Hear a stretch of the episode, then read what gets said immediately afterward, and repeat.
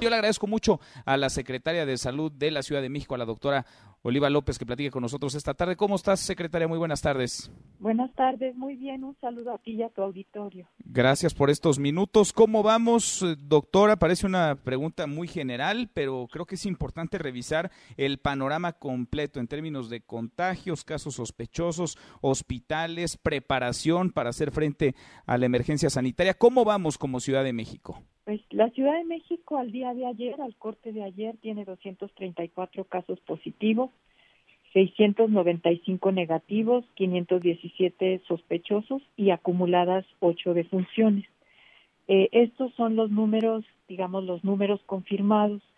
Eh, ¿Qué ha hecho la ciudad frente a la evaluación permanente que se tiene eh, sobre la, la epidemia y sobre el comportamiento?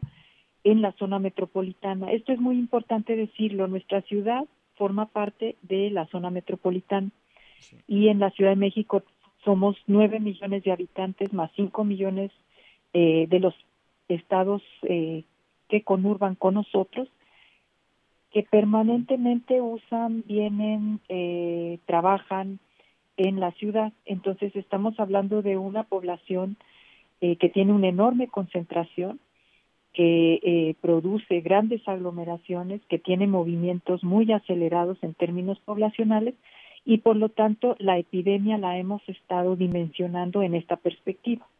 Bajo las directrices generales de la Secretaría de Salud del Gobierno de México y los protocolos internacionales en la lógica que ha marcado la OMS, la OPS, pues hemos venido haciendo una lectura particular para la ciudad en términos de la velocidad de la propagación, de los riesgos de la epidemia, de los picos epidémicos, y en esa perspectiva se han tomado un conjunto de acciones, no de ahora, sino desde hace eh, por lo menos dos meses, dos meses y medio, eh, que se ha estado trabajando para eh, afrontar los distintos escenarios de la epidemia.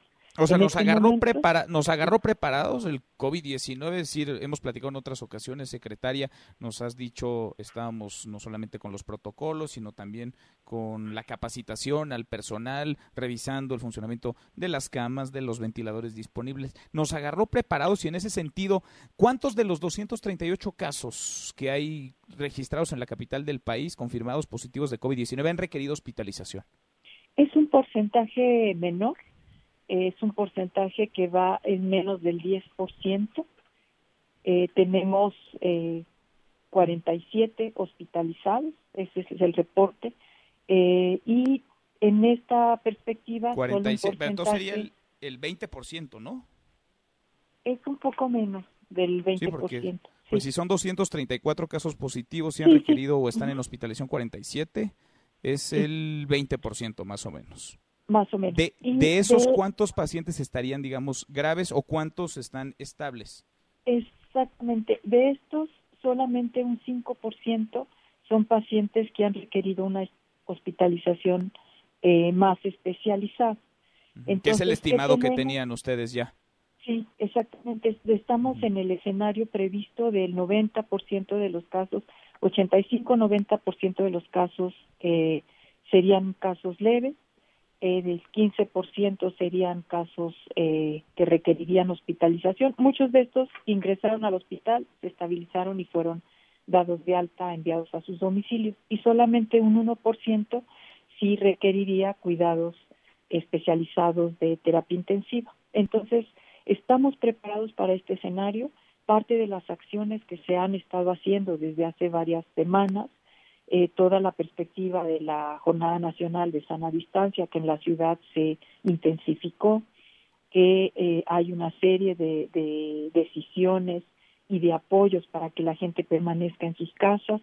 En nuestro caso eh, de la Ciudad de México, el SMS COVID-19 eh, 51515, que nos permite monitorear a las personas vía telefónica, darles seguimiento y solamente ir filtrando para visitar a aquellos que tengan síntomas eh, que califiquen como eh, de mayor intensidad. En ese sentido, secretaria, estoy platicando con la secretaria de Salud de la Ciudad de México, con la doctora Olivia López. Eh, platicaba con el gobernador de Yucatán hace unos minutos, me decía a través de app, de teléfono celular, se ha podido detectar buena parte de los casos confirmados. ¿Pasa lo mismo en la Ciudad de México? ¿Muchos de los casos positivos se han logrado detectar sin que el paciente llegue al hospital? Eh, no tantos, pero sí algunos se han conseguido identificar por esta vía. Hay que recordar que sobre todo los primeros casos, el primer gran bloque es, son casos eh, importados o asociados a importación y entonces estos buscaron de manera eh, particular la atención médica. Cuando tuvieron los síntomas sabían que venían de sitios donde había estado presente la circulación del virus y fueron a buscar la, la atención médica. En este segundo escenario, donde ya tenemos circulación comunitaria, es muy importante, ya estamos encontrando casos eh, por la vía del SMS, por la vía de las brigadas que desplegamos en la ciudad, eh, por la vía también de eh, el trabajo en los centros de salud, en los hospitales, en los hospitales de referencia COVID, se encuentran ya ahí los casos y se confirman a través de la, de la prueba. Bien, ahora secretaria, eh, nos dices, el 5% de los casos confirmados han requerido, digamos, una hospitalización mayor o medidas eh, pues, eh, más duras, más drásticas para atender esta situación, el contagio de COVID-19. ¿Cuándo podría ser el momento más crítico para la Ciudad de México, para el Valle de México en esta ola de contagios? Estamos esperando la, el momento más crítico hacia la primera semana de mayo. Eh, por eso todas las medidas de sana distancia, de resguardo domiciliario corresponsable, de eh, disminución de las aglomeraciones de personas, de reducir el número de, de personas que están eh, reunidas a 25 máximo, guardando además la sana distancia, la recomendación de proteger a nuestros adultos mayores, la, el cierre de muchos, el decreto reciente que eh, emitió la doctora Claudia Sheinbaum, jefa de gobierno, sobre el cierre de espacios eh, no, no esenciales para la vida de la ciudad, eh, tienen este sentido de apoyar el aplanamiento de la curva epidémica, reducir la velocidad de propagación y permitir que ese momento crítico sea manejable por los servicios de salud. Primera semana de mayo, entonces. Sí, para finales de abril, principios de mayo. ¿Qué quiere decir esto? Que estaríamos esperando el pico mayor de necesidad de atención, de atención especializada, y si todas las personas de manera muy responsable, como ha venido ocurriendo, se mantienen en sus domicilios, reducen la nos ayudan a reducir la velocidad de propagación del virus, vamos a tener eh, un pico manejable. Quiere decir que no van a saturar los centros de salud, no se van a saturar los hospitales y vamos a poder atender a las personas que lo requieran eh, con atención especializada. ¿Hay, secretaria, así como una estimación del momento más crítico, una estimación de cuántos contagiados podría haber en la Ciudad de México? En el momento más crítico estamos hablando de alrededor de 13.000 contagiados y eh, de 700 personas que requerirían hospitalización.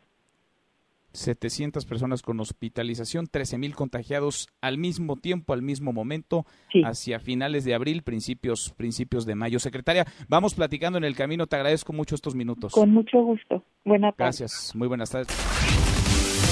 Mesa para todos.